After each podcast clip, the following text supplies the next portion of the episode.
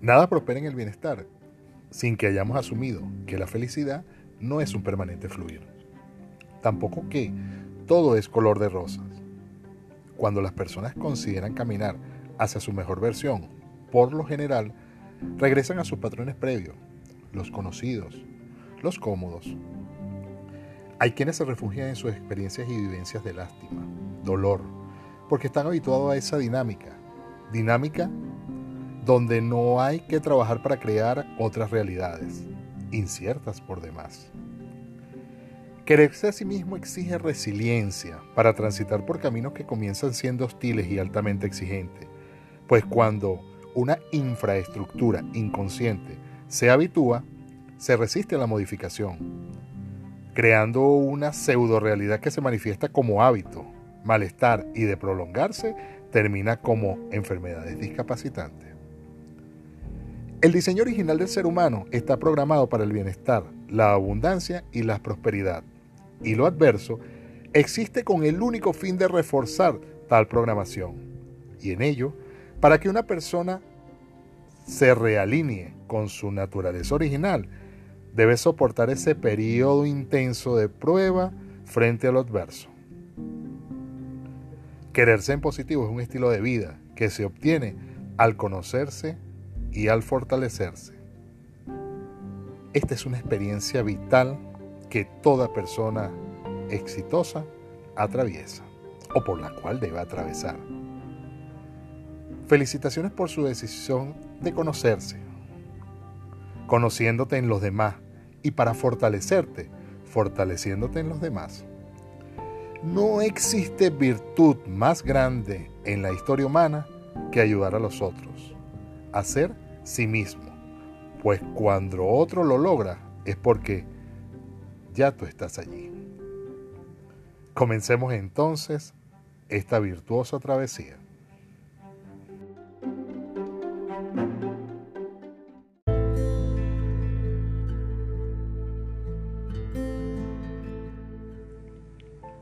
El conocerte.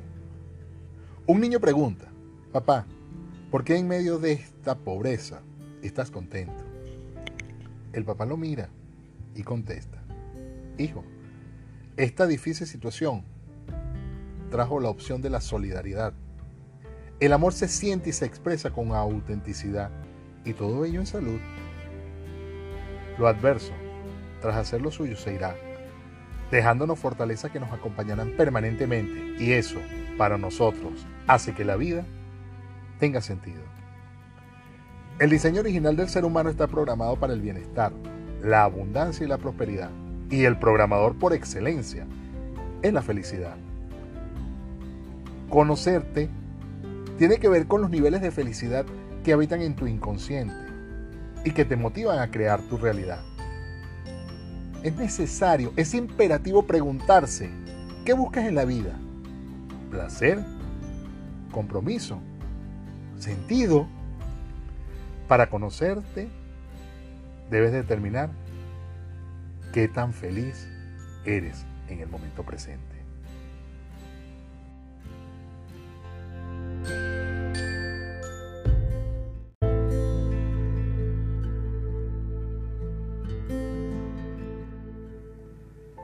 La felicidad, aunque parte del diseño humano original, necesita florecer. Florecer en un clima de felicidad y se enriquece cuando se interrelaciona. Es fundamental que te preguntes o que observes cuánto compartes con tu familia, cómo te sientes en tu trabajo, emocionalmente cómo estás, tus finanzas, qué hay de ello. Todos los seres humanos estamos inmersos en un ciclo de vida que se transforma en rutina. Cuando logramos romper ese ciclo de la rutina inmediatamente se suscitan confrontamientos internos y externos, pues la infraestructura inconsciente, hecha conducta, tiende siempre a promediar condiciones para volver a su estado habitual.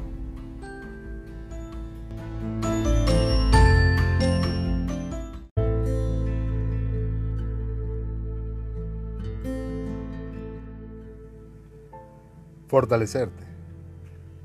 Si trasciendes el ciclo caes en otro. A eso le denominamos transformación. Cuando permaneces un tiempo en las nuevas coordenadas, se crean otras estructuras inconscientes y progresivamente nace el hábito. A ello lo llamamos cambio. Transformación es ascender a nuevas condiciones. Cambio es crear nuevas condiciones.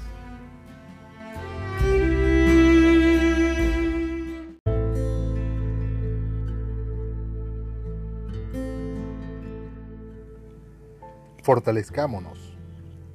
Un hábito es una programación recurrente que hemos creado en nuestra infraestructura consciente basado en creencias, convicciones, temores y a esto se le ha añadido emociones. ¿Es posible reprogramar un hábito viciado? Es posible. Las programaciones vitales como el temor, el miedo y todas aquellas orientadas a perpetuarnos como especie siempre van a permanecer allí. Sin embargo, aquellas indeseables que nos distancian de nuestro diseño original requieren de disciplina, constancia, decisión y fortaleza para reemplazarlas.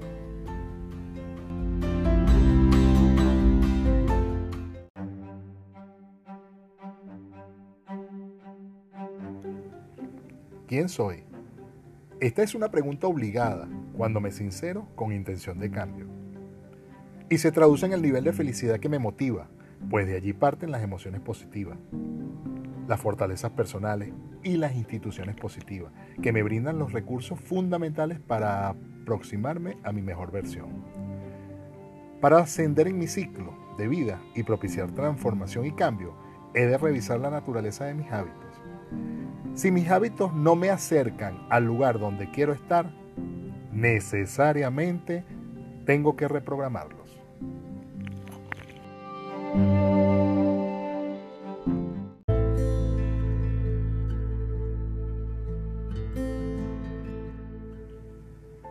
Este punto es vital recordar que las personas felices viven más y con mejor salud.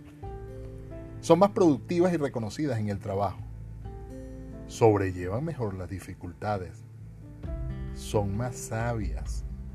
Poseen mayor control sobre su vida.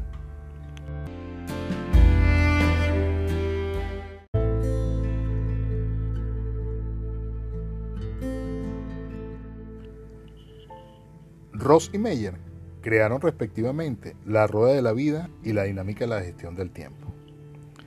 Es una técnica muy frecuentada por los coaches, donde se distribuyen los aspectos fundamentales de la vida de cada persona. Tiene figurativamente una numeración que va ascendiendo de 10 en 10 hasta llegar al 100. En la rueda la puedes dividir dependiendo de las etapas que conforman tu vida. Trabajo, familia, finanzas, amor, escolaridad, la que, que tú desees. Y a ella le vas a ir asignando un número, colocando una línea sobre ese número, de manera de que vaya ascendiendo. Tú, tú eres quien va determinando el grado de aceptabilidad o los logros que hayas obtenido en esa, en esa dimensión en particular.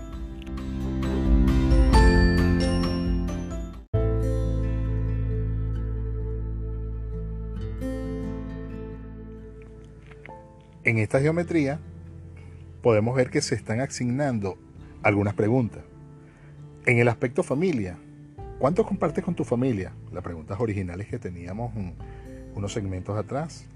Allí, pues va una señalización. A la pregunta, ¿cómo te sientes en tu trabajo? Se corresponde también otra señalización. Por lo general no ocupan los mismos porcentajes. Hay algunos que sí lo comparten, pero no es exclusivo. ¿Cómo están tus finanzas? ¿Qué hay de ello? Lleva una señalización y por supuesto, emocionalmente, ¿cómo estás? Lleva una puntuación. El conjunto de esas puntuaciones va a dar una geometría distinta al círculo original y cada uno de ellos lleva un porcentaje. Cuando necesito establecer el dónde estoy gráficamente y de manera bien ilustrativa, esta geometría Pues me lo demuestra. ¿En relación a qué? En relación a un porcentaje de 100%, que es lo que significa el círculo original.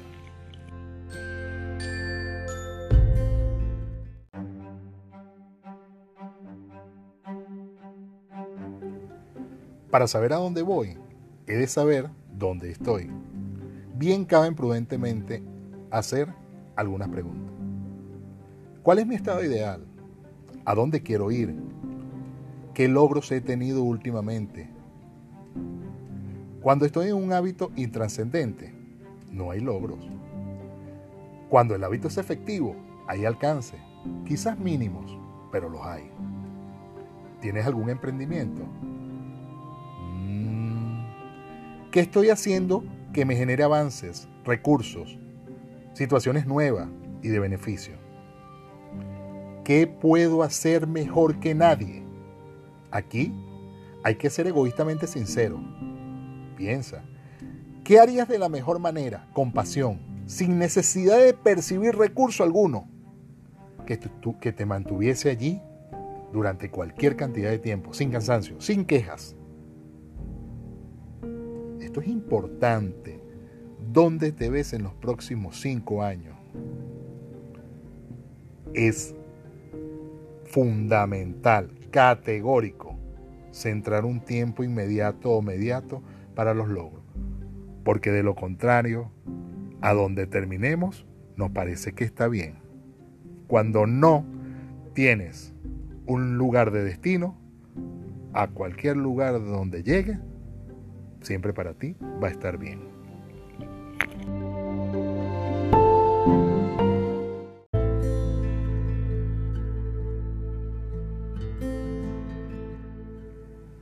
La vida, como podemos apreciar, es un ciclo constante, no se detiene.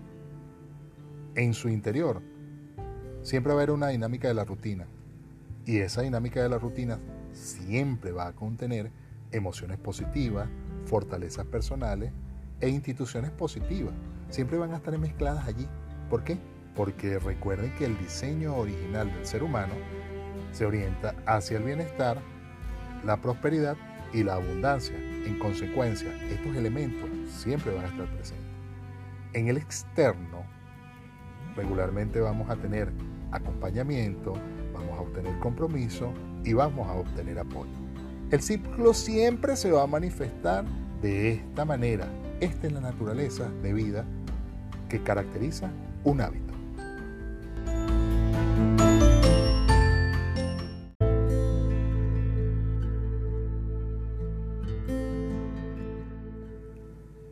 El ciclo de la vida es interminable hasta que llega un momento que ocurre una, un ascenso, una ruptura. Hay una condición adversa, hay una situación particular, hay una decisión personal, hay una, hay una condición de naturaleza inexplicable que genera, que genera la subida, que genera el rompimiento del ciclo. Y cuando el ciclo se rompe, esas, esas condiciones particulares, que son las emociones positivas, las fortalezas eh, personales y las instituciones positivas, nos permiten el ascenso, nos permiten salir de ese ciclo, ¿ok? Y los externos, que son los acompañamientos, las personas, estas son por lo general personas, personas, personas que nos acompañan, están con nosotros, no tienen ningún vínculo.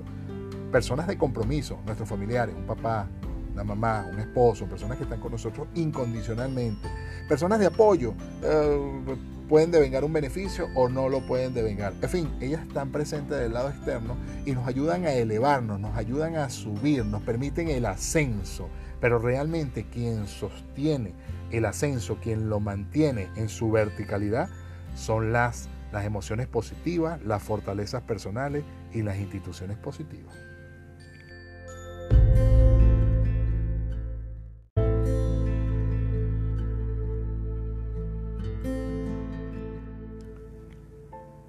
Ese ascenso me lleva inmediatamente a otro ciclo. Otro ciclo con las mismas características internas, emociones positivas, fortaleza e instituciones positivas, y con las fortalezas y con las condiciones externas, que son el acompañamiento, el apoyo. Estos, siempre, estos ingredientes siempre van a estar presentes. Pero el hecho de que tenga una ruptura no implica que me salgo del ciclo, es el ciclo de la vida, siempre vas a caer en el mismo, en la misma condición, pero, pero asciendes, estás subiendo de categoría, estás subiendo de nivel. Cuando subimos de nivel, a eso lo conocemos como el nombre de transformación. Y estás un tiempo allí, el tiempo que corresponde para que aprendas las coordenadas propias, para que te fortalezca, para que te... ¿Quién determina, quién determina la salida o no? La determina la persona con base en sus convicciones y en sus requerimientos. Y vuelve a suceder de que hay otro rompimiento en ese ciclo y se asciende y se asciende y se ascienden en las diferentes dimensiones. Esto está sucediendo simultáneamente en cada una de las dimensiones de nuestra vida, en trabajo, está sucediendo en familia, está sucediendo en finanzas, está sucediendo en cualquiera de, de las situaciones que nosotros definimos allá en la, en, la, en la técnica de la rueda, de la rueda de la vida, de Ross. Entonces, ¿qué tenemos acá? Vuelve a suceder lo mismo, se están dando las mismas condiciones cíclicas y posiblemente en el tiempo que corresponda va a depender de, las fortalezas, de la madurez, de la, de la fuerza, la disciplina, el interés, todos esos ingredientes particulares que, que componen a la persona para que se vuelva a generar otra ruptura y haya un ascenso nuevamente. Y así siempre vamos a caer en este ciclo. El tiempo que permanecemos, el tiempo que nosotros permanecemos en una dimensión, a eso lo conocemos como cambio es un proceso, es un proceso latente en donde se están dando todos los aprendizajes fundamentales. ¿Para qué? Para poder ascender al nivel inmediato superior o para quedarnos allí cuanto se disponga.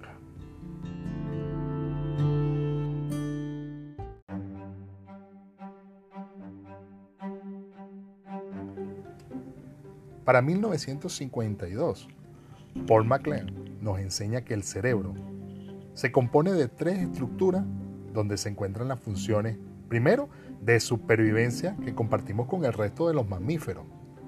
A eso lo llamamos cerebro reptil. El de las emociones tiene que ver con el límbico. Y la última capa, la más uh, joven, que se encarga de procesar lo primitivo y las sensaciones, se denomina neocórtex. Incontables y responsables han sido los aportes del neocórtex en la intención de regular lo primitivo y lo emocional. Desde la comprensión del funcionamiento del cerebro, sugerida por las neurociencias, lo más asertivo es que el reptil siempre gana, según Jürgen Klarik.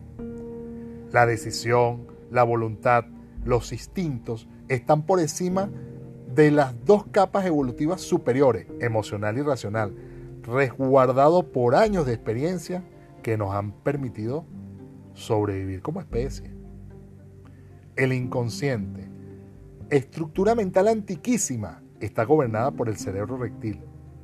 Por tanto, lo más rudimentario es lo que sigue influyendo en la conducta del ser humano.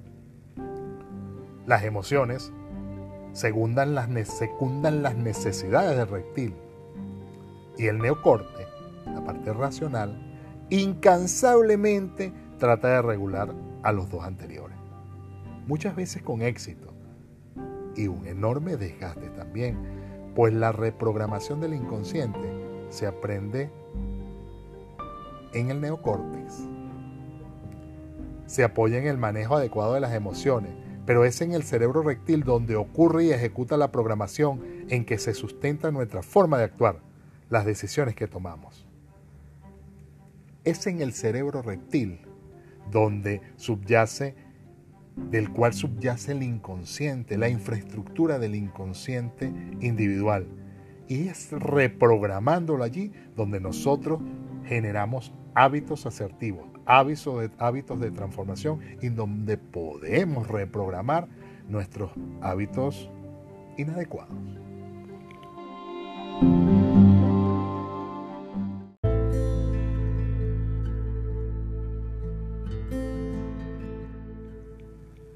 Nuestra personalidad, todo lo que somos, es producto de un hábito. El hábito construye, el hábito también destruye estanca. La estructura de un hábito es el recordatorio, la rutina y la recompensa. Cuando deseamos modificar un hábito de naturaleza ah, inadecuada, que nos limita, pues ah, apuntamos directamente a la rutina. No tocamos el recordatorio, no tocamos la recompensa. La fisiología del hábito se corresponde primero con una condición que, que me hace actuar, que me lleva a actuar. Tengo sed. Eso señala inmediatamente una acción. Ah, voy al refrigerador y hay un refresco. Y entonces, como repetidas veces he consumido el refresco, eh, pues el refresco sacia, sacia mi necesidad de tomar refresco. Y lo consumo. Y luego de esto viene la recompensa. Y la recompensa es, es la satisfacción. El recordatorio siempre va a estar. La recompensa siempre se necesita.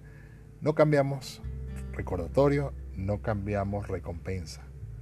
Con decisión cambiamos la rutina. Vas al refrigerador y tomas el agua. Un día, dos días, tres días, seis días, lo que corresponda. Porque es a través de la prosecución de la rutina donde el hábito comienza a generar los procesos de transformación y a consolidarse en los cambios. Eh, lleva otros momentos, otros momentos necesarios de conocer porque el hábito, la rutina se resiste desde la infraestructura del inconsciente a moverse de sus coordenadas.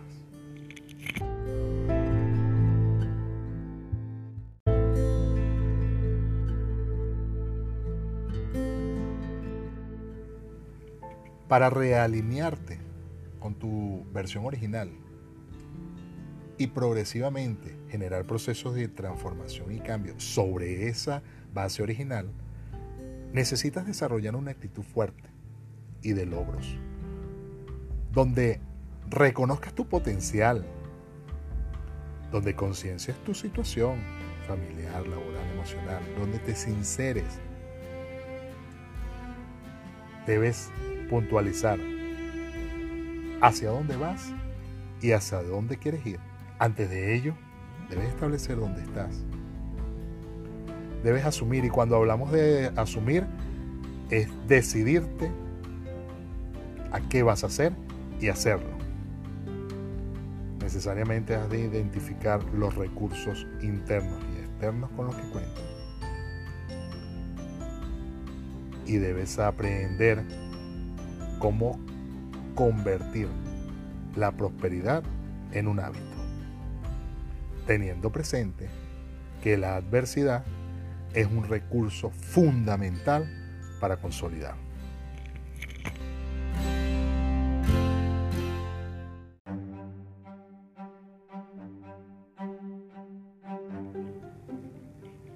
Este proceso es posible de aprender cuando decides quererte en positivo cuando decides quererte en positivo, te exploras, te sinceras, no te cuestionas, te respetas.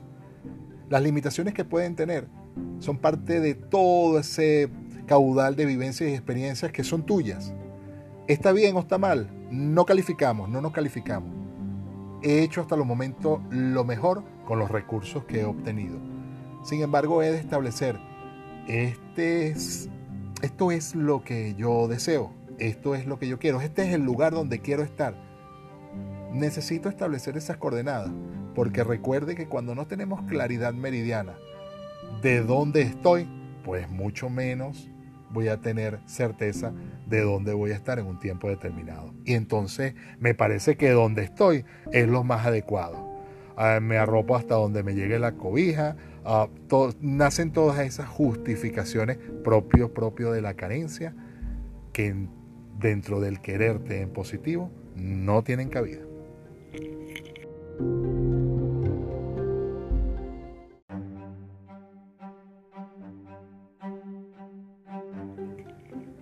Son totalmente posibles los procesos de transformación y cambio. Pues cuando te conoces, cuando, cuando te, te asumes, cuando te respetas, estás conectando contigo, con el mayor capital que puede existir dentro de tu línea de vida. Cuando te reconoces, cuando sabes quién eres, con talentos, con virtudes y con limitaciones, tu potencial va a actuar a tu favor. Todo fluye. Tus habilidades se manifiestan e incrementan poco a poco. Todo influye. Tus relaciones interpersonales aumentan en satisfacción y gracia. Todo confluye. Los beneficios que ocasionas retornan a ti en mayor proporción.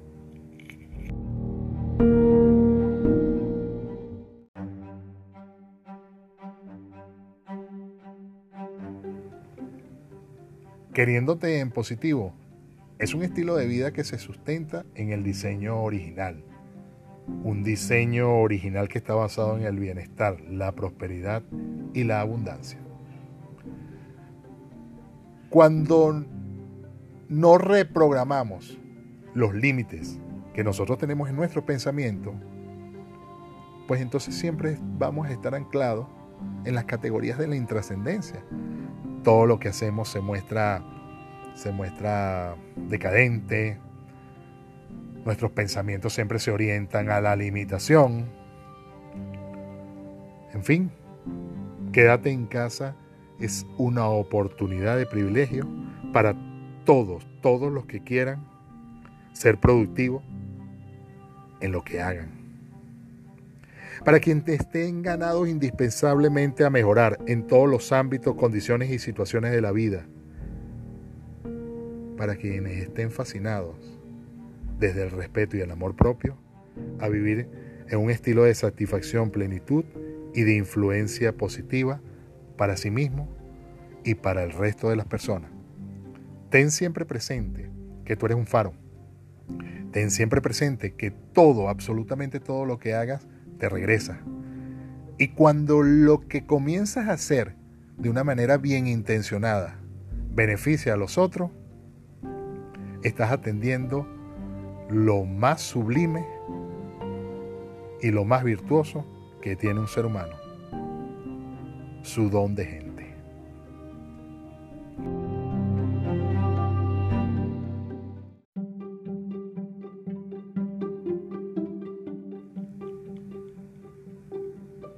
Llegado a este punto, felicitaciones por su decisión y muchas gracias por la confianza vamos a abrir la, la sección de, de inquietudes, preguntas y respuestas para ahondar en este tema. Un tema capital. Desde mi parecer, debería ser una materia obligada en los espacios de educación inicial.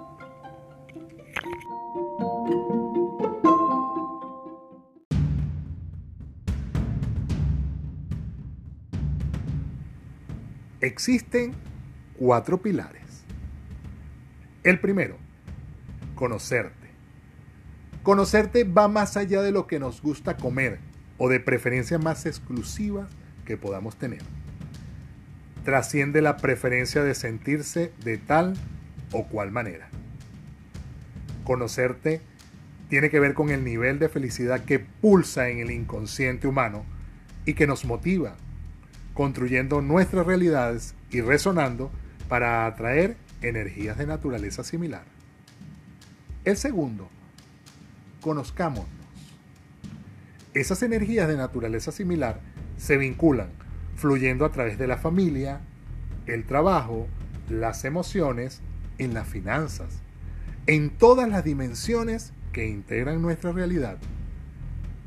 Todos los seres humanos estamos inmersos en un ciclo de vida compuesto por rutinas.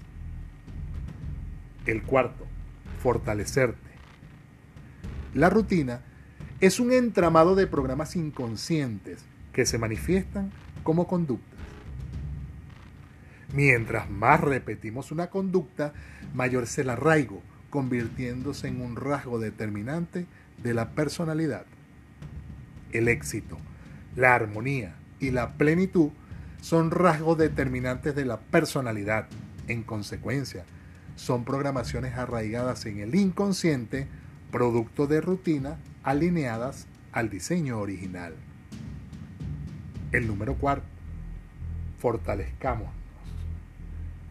Las programaciones vitales, como el miedo, el coraje y aquellas orientadas a la supervivencia y a la perpetuación de la especie, siempre estarán allí. Son irreprogramables. Reprogramar el inconsciente requiere de decisión, disciplina y paciencia, donde la adversidad es el terreno más fértil para consolidar una conducta. Nuestra realidad, percibida como una suerte de éxitos y fracasos, son producto de una programación inconsciente que adquiere forma mediante la recurrencia de un hábito. Cuando reprogramamos el inconsciente, se experimenta una transformación que nuestras emociones codifican como asombro, para luego incorporarse como satisfacción. Una reprogramación del inconsciente reestructura las coordenadas de pensamiento y realinea nuestro flujo de energía con el diseño humano original, compuesto de bienestar, abundancia y prosperidad. Cuatro pilares en lo que se sustenta un estilo de vida enriquecedor conocido como queriéndote en positivo.